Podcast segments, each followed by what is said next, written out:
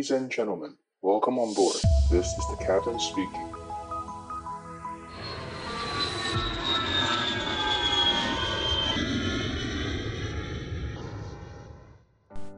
Hello，Hello，大家好，我是可乐教官，不好意思让大家久等啦。呃，距离上一次播出应该是有一个礼拜了。那今天的录录音时间是二十八号礼拜二，预计的播出时间应该就是等一下，等一下请同仁帮我好好剪辑一下，赶快上架。那这一次会拖比较有久，原因是因为刚好这几天连续飞两班很累的班，有多累的话，等一下再跟大家分享。然后。因为飞太累了，然后就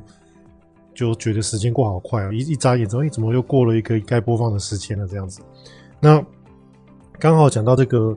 工作时间的疲累跟工时，我都刚好可以跟大家分享一下。因为之前在好像在 d c a r 吧，看到有那个同学就是有分享说啊，其实一个月只要工作一百小时，所以这样除下来只要工作十二点五天，所以他们怎样子过得很爽啊，所以。就要去隔离啊，要怎么样怎么样，要怎呃要什么要求要加薪很不合理什么什么。那我觉得这个就是对我们这一行的一个算是不了解吧，所以算是一个因为不了解的一个错误的发言。那我先讲一下飞时的部分。呃，以航空以航空业来说，民航法是有对于过劳跟飞行时数有呃蛮严格的要求。那以各国航空法来说，基本上就是每个月飞一百个小时是紧绷，然后每一年哦试飞一千小时。然后有些国家是一千两百小时，有些国家是一百一千小时，要看民航法。所以其实一百小时你不能够每个月飞，因为你每个月飞飞了十个月之后就爆表了。那所以我们一般来说就是把一千小时去倒除十二个月，所以一个月大概飞到八十几个小时就是很紧绷。那当然，这个飞时八十几到一百小时，这个飞时啊，它只是飞行时间。也就是说，今天举例来说，我从台北飞到香港，那大家知道吗？台北飞到台北飞到香港，大概飞时是一个半小时嘛。从你开始后推，然后滑行起飞到降落到靠港，大概一个半小时。所以今天一个机师，他如果今天飞了一个香港来回班，他的飞时就是三个小时。所以他飞时三个小时，他如果每个月都是飞，每天只飞一班香港的话呢，他可以连续飞二十几天，然后也才六十六十几个小时的飞时。所以这样听起来好像，呃，你如果每天都去上班的话，其实你直接只是飞到五六十个小时的飞时，其实是这样子算的话，其实对于我们飞行员来说，就是上班时间就是很长。那当然不止这个。飞行时间要去讨论。另外就是说，哦、呃，我们在飞行前、飞行中跟飞行后的准备，这个时间要另外算。举例来说，像我刚刚讲的，呃，香港是一个半小时去，一个半小时回嘛。但是你在去之前，你需要提早准备。那我们一般是提早两个小时要到公司，通常是两个小时。那你两个小时要到公司，你不可能两个小两个小时前才出出门嘛，所以你通常都是三个小时前就要起，开始为上班做准备，比如说打包行李啊，比如说准备点下要吃要吃要喝要穿的东西，然后衣服要检查，执照这些东西要看，然后你还要稍微看一下你的气象啊，然后要关心一下你要飞的这个航路的这个机场的一些呃通告。所以通常你就是往前再加三个小时，不管你是飞什么班，都是往前加三个小时。好，那所以以香港来说，我们刚刚讲飞行时间三个呃来回三个小时嘛，但是你要往前再加三个小时，所以你今天上班时间就已经变六个小时喽。好，那我们再继续往上加，还有什么要加？呃，我今天飞到了香港，那我是不是要先下货，要先下客人，然后我是不是还要再上客人上货？所以这个也要时间，对不对？那举例来说，如果是像过去新冠肺炎之前。上下乘客很快，乘客不不不下飞机之后呢，扫地打来吸吸地板，然后稍微把那个呃安全带整理一下。那如果是像我们联航的话呢，就是空服员自己吸地板，自己整理飞呃安安全带，然后厕所稍微弄一下，然后就可以上课。所以通常我们在国外地停啊，大概都一个小时过去。那如果是有些大公司可能会停到一个半小时到两个小时也有可能。好，那今天地停。一个小时到两个小时，所以我刚刚加了已经六个小时了嘛，所以我再再加一个小时，所以你光是就是上班准备飞去地停飞回，这样就要七个小时。好，这个是新冠肺炎之前，但是新冠肺炎之后呢，就有很大的改变。有什么改变？像大家如果最近有看新闻，应该有看到就是呃，长荣航空因为那个浦东机场他们的一些清消作业的增加，然后呢，他们呃取消了一些航班，因为。他们到了当地，如果有载客人的话，他们需要大概三个小时清清消作业，然后再飞回来。刚好就遇到我们呃松山机场后的小港机场的宵禁，因为我们松山机场十一点以后就不能起降飞机，那他会来不及，所以他就直接取消了飞往大陆的航班。也就是说，大陆是空机飞去，它就可以避免清消，然后直接上课，然后飞回来这样子。所以大家知道，现在的清消作业其实会呃占掉很多时间。那我自己的。经验大概就是三到四个小时跑不掉，也就是说，今天乘客下了飞机，假假设我今天飞到了香港，下了飞机，他们要上来洒消毒水，然后呢要帮厕所消毒。以前这个都是可以自己消毒哦，现在就是他们呃国家会强制帮你消毒，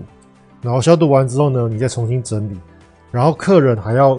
能够上飞机，然后最最好笑是最近因为大陆啊，他们都会劝退乘客。就很好笑，你买了机票，然后呢，你也 check in 了的行李，然后呢，你就行李 check in 好了嘛，你就拿着护照过海关，然后在过海关的过程中，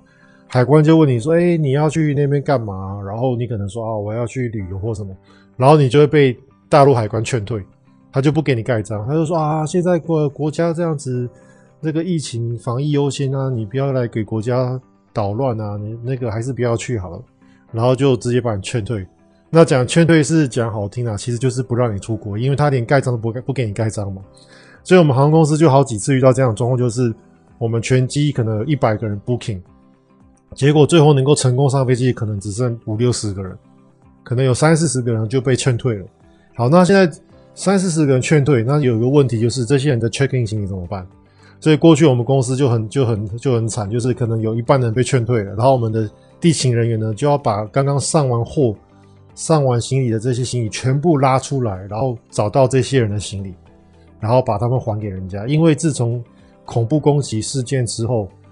所有的行李不可以不跟着乘客走。也就是说，今天假设乘客要搭 A 飞机，那他的行李就会在 A 飞机上面，不会说我 check in 了行李之后，我可以不上飞机，然后行李继续飞，这样子就会产生恐怖攻击的问题。那这个是从之前，然后有一次好像，我觉得是好像是中东还是南美洲有一次的爆炸事件就是这样子，他们就是 check in 的行李，然后人就下飞机，然后后来飞机爆炸了嘛。那那一次之后之后就规定不不可以让行李跟人分开走。那有时候会有意外，什么意啊？有时候会有例外，什么例外？比如说，假设我今天坐 A 航班要从呃这个城市飞到下一个城市去，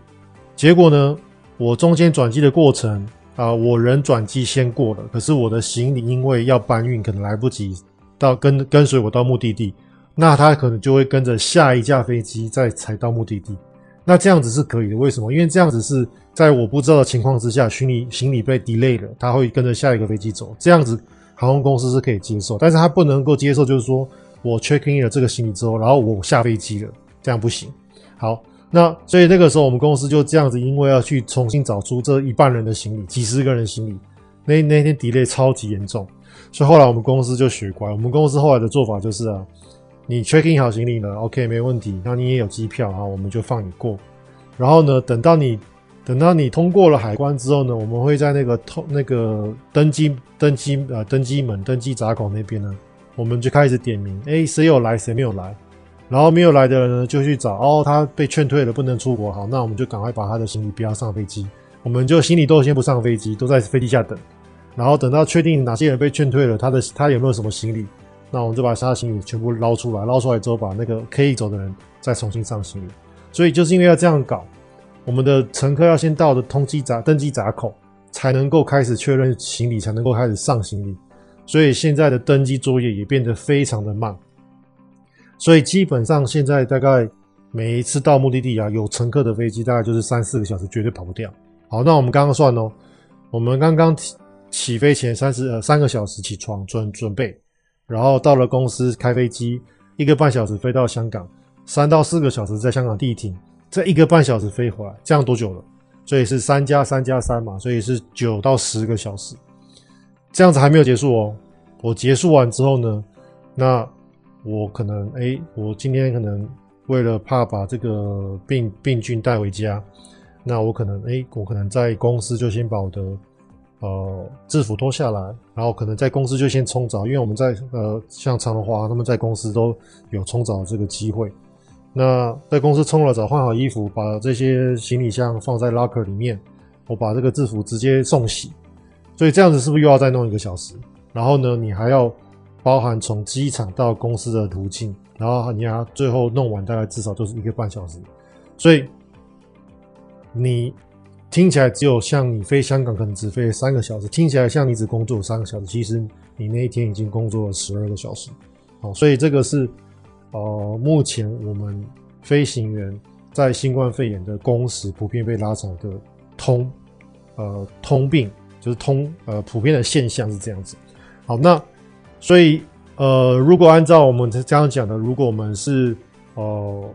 每个月只能飞行一百个小时来说，八十到一个一百个小时来说，其实我们真正的工时可能都是在两到三倍，哦，要还要看你是飞什么机队了，但是基本上就两到三倍。所以，呃，只用单纯的飞时来看飞行员的工作的时间是啊、呃、不对的。那飞行员到底有多少休假呢？其实也是要看机队。那如果以呃短程航线的飞机来说，比如说你是飞国内线，我们的 ATR 这种。啊，螺旋桨的飞机来说，那他们可能就真的是像上班族一样，就是一个礼拜工作五到六天，然后呢，每一个月就是休十到十一天假。那呃，目前民航法有给我们飞行员的一个保障，就是说，第一个不可以连续飞七天，好，所以七天里面一定要休一个，呃，休休一天。那这个一天不算，呃，不是二十四小时，是要超过三十个小时，反正有很多。小细节的规定嘛，那当然这个也是要看每个公司在民航民航法上面再去做哪一些呃强化跟保障这样子。比如说，有些公司会说，哦、如果是红眼航班，就是那种半夜的航班，不可以连飞几趟啊，不可以连飞三趟或不可以连飞五趟。然后你飞完之后，必须要怎么样睡觉，必须要怎么样把这个假补给你。有些公司又有相关的要求，有些国家会有相关的要求。那通常是越规模越大的公司，它这些相对的保障会比较好。OK，好，所以以回来讲，我们像 ATR 来说，这大概至少就是有呃八到十天的休假。好，那这个是 ATR 机队常见的。那如果以非亚洲航区域型的飞机种来说，比如说像七三七、像三二一飞机的话，那大概普遍来说休假就是十二天到十五天。那如果是以长城航线来说的话，通常就是休假大概都一一半个月以上啊。当然，这个就是指新冠肺炎之前了，因为现在新冠肺炎毕竟是特殊时间嘛。那呃，说特殊其实也不特殊，已经两年都这样子。那我们小飞机的呃飞行员目前都会飞的比较少，所以相对来说休假比较多。那这这呃这也会间接的反映到他们的。呃，心态跟薪水啦，比如说像虎航，他们的薪水就会少很多。那像长荣华航，虽然说有保障底薪，但是你相对来说，你都没有飞，然后有领这样的薪水，其实你自己心里也也是会害怕啦，因为你飞得少，你的整个技术水平下降。那诶，你出点小问题，公司就对你开刀哦，这个是很常见的事情。像例如之前，呃，在前几个月吧，就有一个我知道，就有个长隆的机长就是有出包嘛。然后他就是降落的时候忘记把这个速度调到呃自动自动模式，他就是选了一个手动的速度，然后太快，然后他就这样飞下去。那其实像这样的状况，在新冠肺炎之前，我觉得很难发生啊，因为这个是很很很愚蠢的小错误哦。那通常两位机师一定会至少有一位发现嘛，不可能说就让飞机这样落下去了。那通常会这样落，有时候就是因为两个人都太少飞或者太累，然后两个一起错，一起出包，那那这个事情就才会发生。那我知道这个事情长荣也是有做惩处。好，那呃，所以大大机队来说的话，过去是休假比较多，但因为现在大机队他们就是要呃无限永远在这个隔离的回圈之中嘛，不是在隔离就是在隔离路上，要么就是在从隔离要去飞行的路上哦，基本上要能够被自由放出来的日子就很少，所以我觉得我们还是要给我们飞行组员多一些鼓励啦。那嗯。呃，目前亚洲来说是普遍来说还是蛮大家封国还是封的蛮严重的。那其实我们可以看一下这过去，不要讲别的国，我们就光光看台湾嘛。现在台湾是不是每一天都有十几二十例的突破性感染？但是你们仔细看哦，每一个人都是无症状或者轻症。那我的意思就是说，那既然无症状或轻症，那这个我们去 care 它用用意是什么？大家懂我意思吗？就好像今天这架飞机有十五个人是。流鼻水、感冒，它是一个感冒症状。那那我们 care 十五个人感冒的用意是什么？就好像以前我们肠病毒每一年冬天在各个幼稚园跟小学都会发生，那难道我们就不用上学吗？哦，所以其实这个就是，呃，当我们发现各个国家在这个防疫跟经济上取得平衡点，会比较偏向经济的这个这一部分。其实是有他们的道理在，因为他们渐渐发现说，哎，其实我去防堵这个病毒，第一个根本防不来嘛。那我防不来，那我这样子两年、三年、四年就这样锁下去，其实对经济来说有很多潜在的伤害。你有很多工作机会就永远就没有了。举例来说，雄狮旅游的这些人，那雄狮旅游老板不可能养这些人养养一辈子吧，所以他一定会一定会动刀嘛。那这些工作机会就永远就消失了。哦，所以就很很多很多潜在的经济上的伤害是无形的。那这个东西，呃，在封国之间，你就是要做一个决断。那我觉得，因为我毕竟自己是航空业嘛，我们是重灾区的第一排嘛，我们是那个摇滚区，所以我的感触是很深啊。那我是觉得说，呃，如果在疫苗大家施打率够高的情况之下，应该是要就是像。像其他那些国家，很多国家都是直接开放嘛，就是你有疫苗护照的人，那我就是直接开放。那甚至就是最基本的检疫啊，比如说你有 PCR 的，你持 PCR 的这个证明入境，然后我在机场给你做筛检，那然后你有疫苗就可以走。那很多现目前是很多国家这样做了，那也是因为现在大家施打率高了之后，不是轻症就是无症状嘛。那既然哦，这些所谓的这个免疫逃脱，轻症或无症状，那你再去防它的意义就不大了嘛。好，这个是一些对于疫情的一些想法了。那目前以航空业来说，我们台湾还是算是比较，呃，台湾跟中国还有亚洲东南亚区还是算是复苏的后段班。但是我知道，像现在美国、美洲、欧洲跟中东非常缺机师哦，因为。哦，就像我前几集之前评估嘛，应该我记得我在可能半年前吧，我有访问一个 Jackie 机长，那那个时候我就跟他，我们就我们两个就有在评估说推估说，我们在沙盘推演嘛，那我们就认为说，呃，等到疫情解封的陆陆续续解封的时候，会出现一个呃缺缺人潮，那确实现在在其他州就看到了，为什么？就是因为我们之前讲过，就是说，呃，有些比如说 Late Fifty。或者 early third 呃 early sixty 的人，五十好几六十岁的人，他们当初本来还可以再飞五年，可能还可以再飞一个八九年，可是因为这个新冠肺炎突然间两年让他不能飞，那两年让他不能飞之后呢，现在人家要重新招机师的时候，他们太久没飞了，然后呢年纪又又有点大，所以公司就不会考虑录用他们。那这样子，当初这些人突然间就消失了，就少了这些人。就变得缺额就变大，那缺额变大之后呢，飞行员就会流动，就会从小公司的流去大公司，从联航流去比较好的公司，然后呢，从比较落后的国家流去比较先进的国家，因为先进国家薪水给的比较高，福利比较好，然后呢，制度比较完善，那所以这样流通完了之后呢，就会轮到比较落后的地区的联航。的小公司就会开始招不到人，那这个就会成成为一个这种我们叫 vacuum effect 哦，就是一个吸尘器的一个现象，然后就会把人吸走。那目前是在中东、在东欧、在美国已经有这个现象了，甚至现在美国他们已经呃开始 offer 飞行员能够直接申请绿卡。大家要知道，以前这个东西是没有机会的，但是现在开放了。什么怎么样？要怎么做呢？就是飞行员现在只要有十年的工作经验，然后呢，他想要去美国工作，他就可以去申请 EB 二哦，叫我们叫 EB dash 二的 NIW 这一个呃签呃这一个文件，他就可以去申请哦、绿卡，而且还不是工作签证，是绿卡。然后这个绿卡就可以带着呃全家人。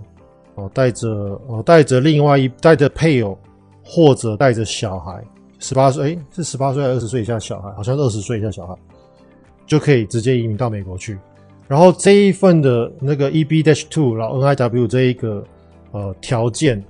它好是好在说，飞行员不用先找到工作，因为过去常常会卡在一个鸡生蛋，蛋生鸡的事情，就是有点吊诡，就是我想去美国工作。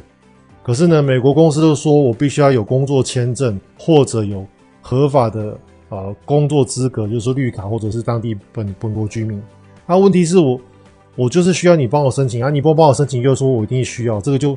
这就永远没办法达到嘛。就好像航空公司都很好笑，航空公司都说你要来当我的副驾驶，你就要有喷射机经验。问题是我就是需要你当你你雇佣我当副驾驶，我才会有喷射机经验啊，这就是一个。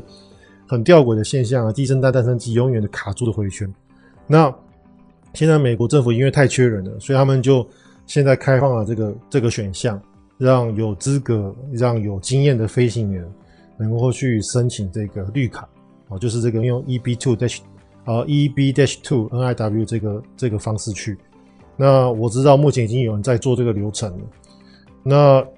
这就显示出现在美国真的是非常缺、非常缺飞行员。我认识的美国的飞行员朋友，他在那个美国的联航飞啊，每个月都飞一百，然后说他现在每个月飞一百，然后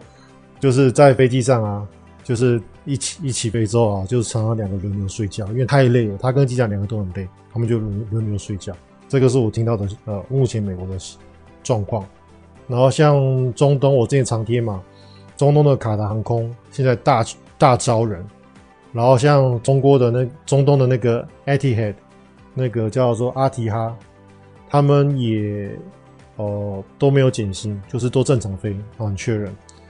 那我知道像欧洲、东欧也都有缺人，所以其实这个现象目前是开始在啊、越来越多地区开始有这个呃状况发生。那也就是回到我刚刚讲，就是因为呃很多我们的老老技师们他们提早退休了，然后呢。航空公司因为需要即时战力，又需要那个最近有飞过的人，我不要那种都两年没飞的人来帮我飞飞机啊，因为这两年没飞，基本上你退你退步很多，那航空公司会需要重新训练你很多东西。那如果能够有一个刚刚目前还在飞的，你跳槽过来，马上就可以让你上线飞，最快大概一个月就可以上线飞那种，这种是即时战你，公司最欢迎。所以这个是我刚刚讲的，就是会有这个缺人潮。目目目前目前除了亚洲以外，其他国家都开始有这个现象。那我们亚洲是因为呃亚洲的各国政府都比较保守，所以我们台湾啊、中国啊，然后呃亚洲很多国家就是没有解封，好像越南也没有解封嘛，没有解封或者就是呃要解不解这样子，好，那就还必须等待。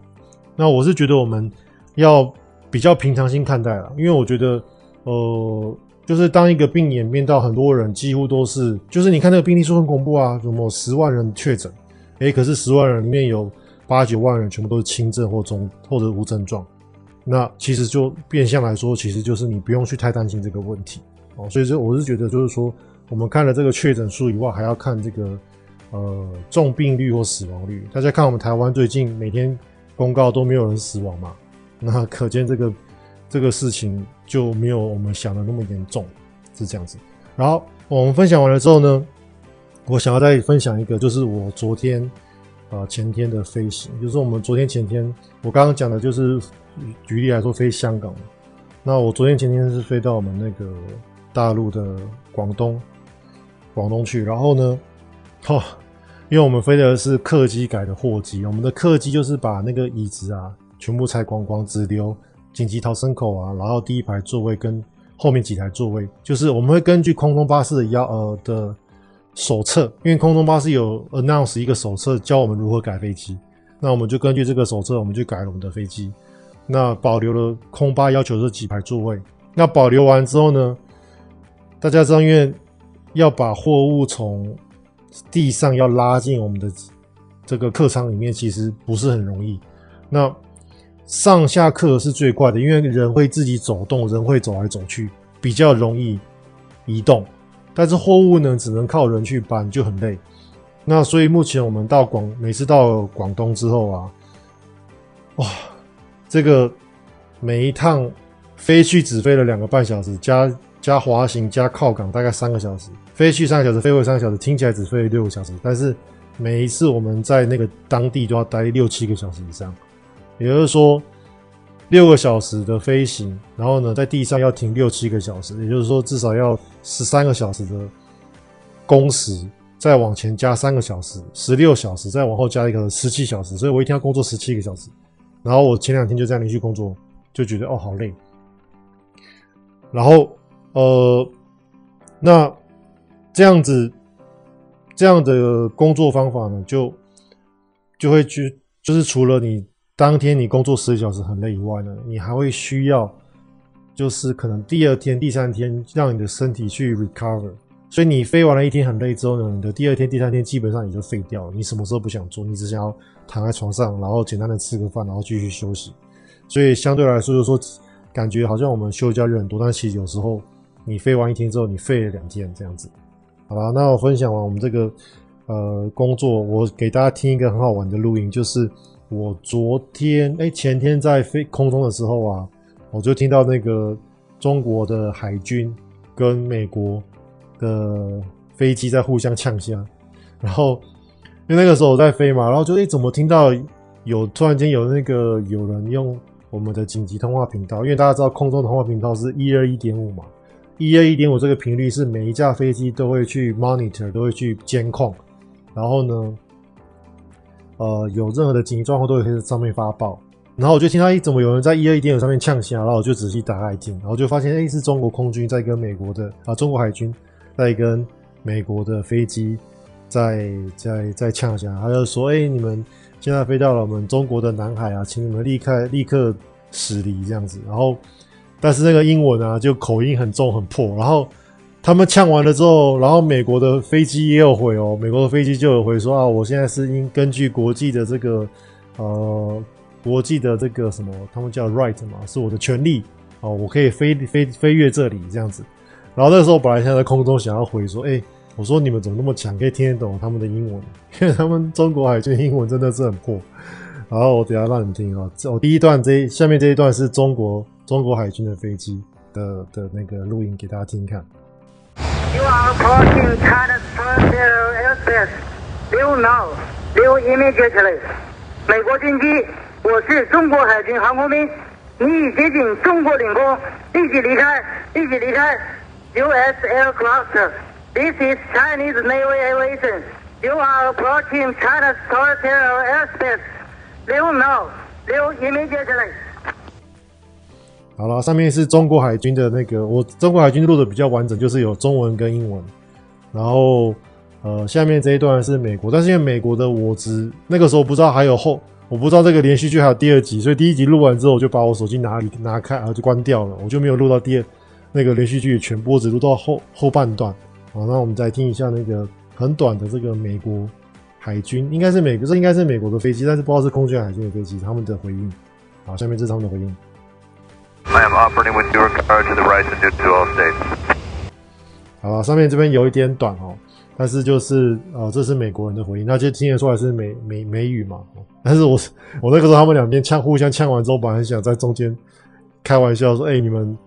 居然可以互相听得懂对方的语言，真好笑啊！”因为中国的那个口音真的是，我听到真的是有点傻眼。他们应该要去弄录音机，弄比较字正腔圆的，然后就直接用播录音的，这样比较。我觉得会比较好吧，But anyway，反正老美也有回啦。那后来我本来想要发话，后来我选择不要发话，因为我觉得好像这么严肃的事情，两国冲突，然后我在中间开玩笑好像不太适合，所以我就没有讲话了。哦，对对对，在结束之前，我要回答另外两个问题，就是呃，在我们的 podcast 里面有有人留言，然后他就是说，请问他的问题是说，请呃，他是 AJ，他名字叫 AJ，他想然后问的问题是想询问现在身为机师的各位，你们觉得在未来机师的职位有可能被完全取代吗？以后再也不需要机师了？那我觉得你这个你这个问题的答案是对，也是不对。什么是对呢？我们的我们的职位一定会被取代，那什么是不对呢？至少我相信，在我我跟你的有生之年是看不到。哦，怎么说？呃，这样讲好了，连汽车到现在都没有办法自动驾驶，你觉得飞机要能够自动驾驶几率多高？哦，所以你就知道很低嘛。那不要讲我们汽车机飞机了，连连高铁、连火车，最基本的只有。你看哦，高铁跟火车他们是只有单轴运动哦，只有 Y 轴运动嘛，只有前跟后嘛，连只有 Y 轴运动的东西的交通工具都没有办法自动驾驶，哦，都没有办法完全自动驾驶。我知道有些捷运有，但是像高铁啊，像火车没有。那那你觉得，呃，平面的 X Y 轴的汽车也没有，那三轴的 X Y Z 的飞机有可能吗？哦，你这样这样这样讲，你懂吗？哈，所以。呃，我觉得未来是肯定会被取代，但是在我们有生之年应该是见不到哦。在呃我们的下一代的有生之之年可能可以见到哦，但是至少这个职位短期内是不太会被取代。那但是可能职位会变少，这个有可能。我有听说，就是目前有些公司有想要试办，就是哦、呃，他们想在驾驶舱里面装一支监呃摄影机监控，然后呢。以后就只改派一位机师，就是比如说只有机长，那他就是他就是可以只要负责起飞降落，那这个其他的过程中电脑都会辅助他来做监控。